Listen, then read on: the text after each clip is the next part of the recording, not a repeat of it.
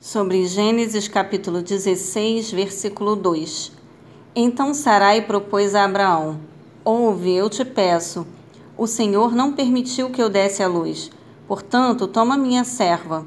Talvez por intermédio dela eu venha ter filhos. E Abraão atendeu à sugestão de Sarai. O tempo prova os corações. Sara se sentiu pressionada demais pelas circunstâncias desde o tempo da promessa de um filho e tomou uma séria decisão baseada nos contratos de casamento registrados no Código de Hammurabi e nas tábuas de argila de Nuzi, e não na palavra de Deus. A força da tradição pagã de se prover uma serva para o marido, no caso da esposa não poder lhe dar um filho do sexo masculino, que levasse a herança da família, fez com que Sara optasse por fixar sua atenção mais em resolver seu problema pessoal, realização, vergonha, humilhação, frustração, satisfação do marido e da família e etc.